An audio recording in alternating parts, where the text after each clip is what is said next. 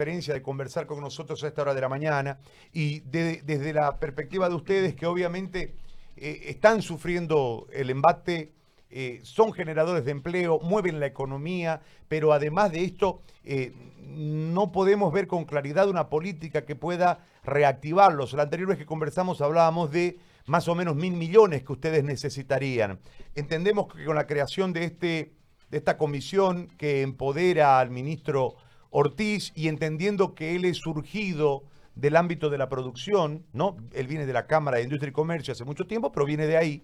Eh, en, ese marco uno puede entender que el lenguaje puede ser más o menos, eh, el, nivel de comunicación desde el lenguaje puede ser más o menos eh, fácil de, desarrollar, lo que puede generarles alternativas a ustedes de, de la solución pronta, que es la que están buscando. ¿Cuál es su posición en torno a esto? ¿Cómo ven eh, eh, todo este, este momento que parece empeorarse en un criterio muy particular y desde afuera en relación a la última vez que conversamos? Lo escuchamos, don Ivo, bienvenido. Muy buen día, eh, Gary. Gracias por este espacio nuevamente y gracias por permitirnos dirigirnos a todas tus escuchas. mencionar que creo que hemos venido eh, hablando en repetidas ocasiones sobre la necesidad de generar una cumbre sobre los libros que hay y especialmente para el sector productivo nacional.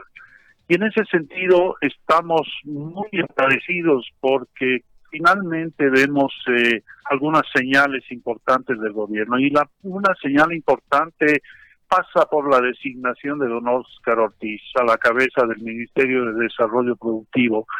¿Y por qué decimos esto? Porque creemos que, como usted mismo acaba de decir, al darle, al conferirle a él la posibilidad de liderar este Consejo Nacional de Reactivación, encabezando un grupo de ministros entre los cuales además debo hacer la, observación debería estar economía y no está y creo que es importantísimo que debería conformar parte de este de este consejo. Eh, pero sin embargo nos parece importante que el Ministerio de Desarrollo Productivo cobre un rol un rol primordial de liderazgo. Para qué para ejecutar este plan nacional de reactivación del empleo del cual hemos estado nosotros hablando en todos los medios desde esa perspectiva, estamos absolutamente complacidos en que ya tengamos a alguien, tengamos a alguien responsable que esté a la cabeza de varios ministerios y nos llame a dialogar a todos y todos podamos contribuir para esa reactivación del empleo.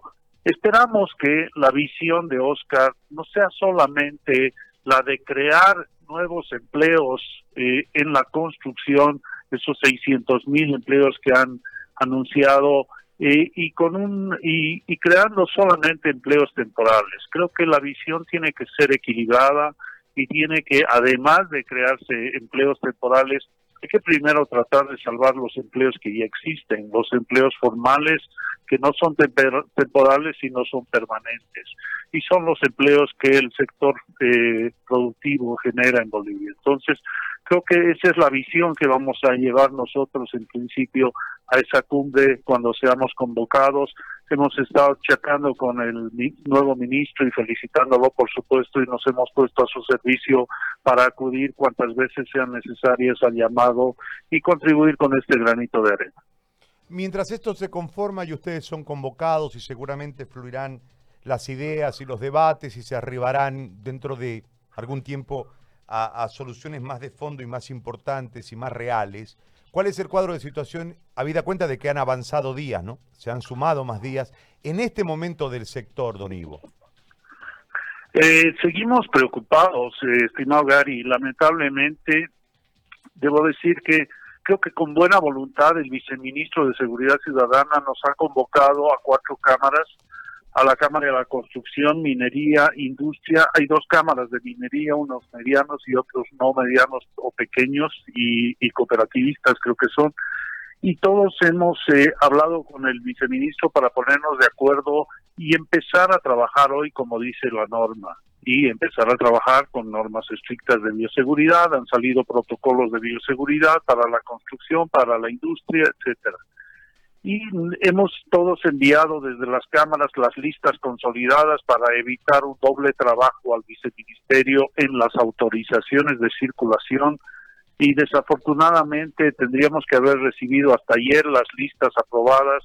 Hoy que supone la norma deberíamos estar volviendo al trabajo de manera ordenada y paulatina. No tenemos un solo una sola licencia aprobada, con lo cual mm, sentimos que eh, otra vez eh, hay improvisaciones, hay seguramente desinteligencias entre los ministerios y eso nos ocasiona otra vez perjuicios que lamentamos. Muy bien. Don Ivo, le agradezco mucho, como siempre, por, por conversar con nosotros.